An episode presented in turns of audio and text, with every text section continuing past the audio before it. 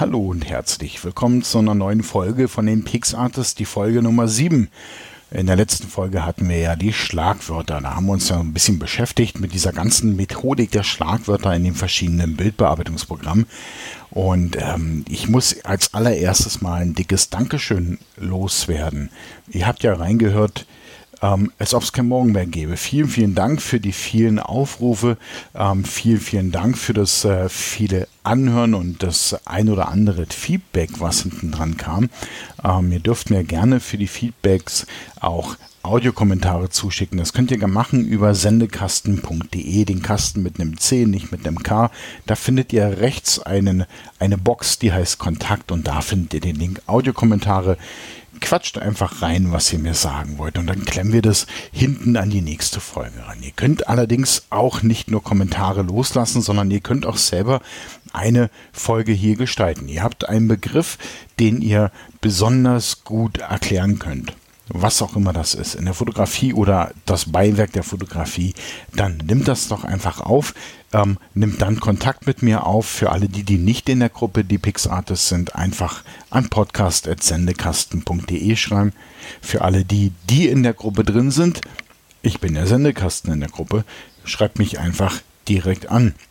Und dann könnt ihr hier einfach eine Folge kapern und dann ist das eure Folge. Punkt Ende aus.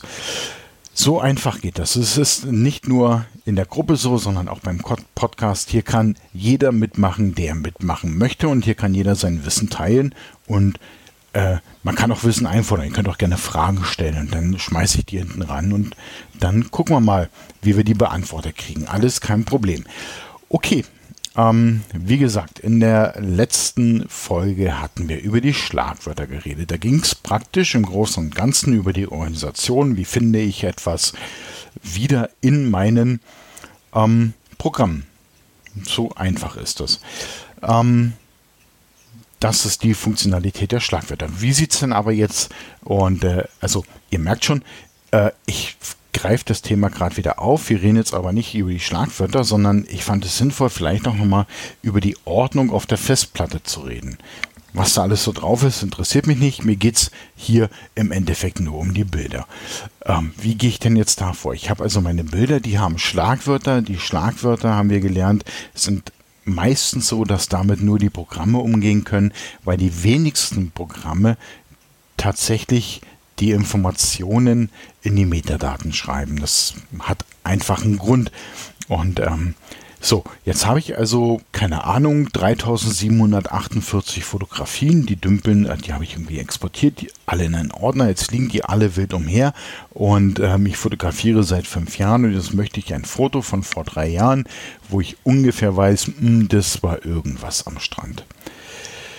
Ja, wie gehe ich da jetzt nun ran? Ich kann mir natürlich jetzt den Ordner öffnen und in der Minimalansicht ähm, oder in der Minimalvoransicht jetzt mich durch die 3000 Fotos scrollen und schauen, ob mir dieses Bild auf Anhieb ja, in die Augen fällt, ob ich es auf Anhieb äh, finde. Ich kann natürlich auch die Suchfunktion meines Betriebssystems nutzen, ist egal ob Mac oder Windows oder Linux und ich kann nach Bildern suchen aus dem Ordner, die ab einem bestimmten Datum oder bis maximal einem bestimmten Datum gemacht wurden. Okay, dann habe ich schon eine engere Auswahl, aber ich habe immer noch das davor und immer noch das danach. Jetzt könnte ich sagen, okay, ich selektiere noch ein bisschen mehr. Ich sage, das sind Bilder äh, von bis einem bestimmten Datum. Jetzt habe ich aber immer noch eine Selektion, weil wenn ich das Datum genau wüsste, hm, weiß ich ja vielleicht gar nicht so genau. Ne?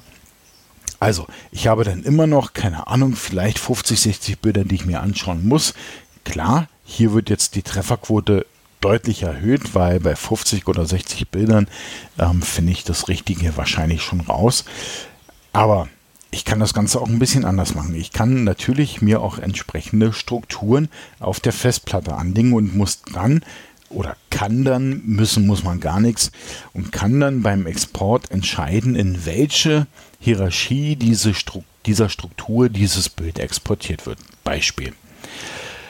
Wir fangen vielleicht mal mit der Zeitstruktur an. Das heißt, ich habe, wir haben das Jahr 2019 und ähm, heute haben wir den 25. glaube ich. Jetzt muss ich mal, ich muss kurz schulen. 25. Mai. Das heißt, wir haben die, den Ordner 2019. Wir haben bereits schon die Ordner Januar, Februar, März, April, Mai. Im nächsten Monat legen wir den Ordner Juni an. Und dann exportiere ich praktisch alle Bilder, die ich in diesem Ort, äh, die ich in diesem ähm, Monat mache, exportiere ich in den Ordner. Coole Sache. Jetzt könnte ich sagen, okay, vor drei Jahren, das war am Strand, sagen wir mal, es war Sommer, also kommen dann vielleicht so Juni, Juli, August in Frage. Müsste ich die halt noch durchgehen. Müsste ich schauen. Ja, Jetzt kann man das Ganze auch ein bisschen weiter selektieren. Man kann natürlich weggehen von dieser Zeitschiene und man geht vielleicht auf eine Kategorieschiene und sagt, okay, ähm, ich strukturiere meine ich stru strukturiere ich Struktur ich strukturiere meine Bilder nach Kategorien. Architektur schwarz weiß. Ähm, Tiere schwarz weiß Insekten schwarz-weiß, Krabbeln schwarz-weiß, Fliegen schwarz-weiß.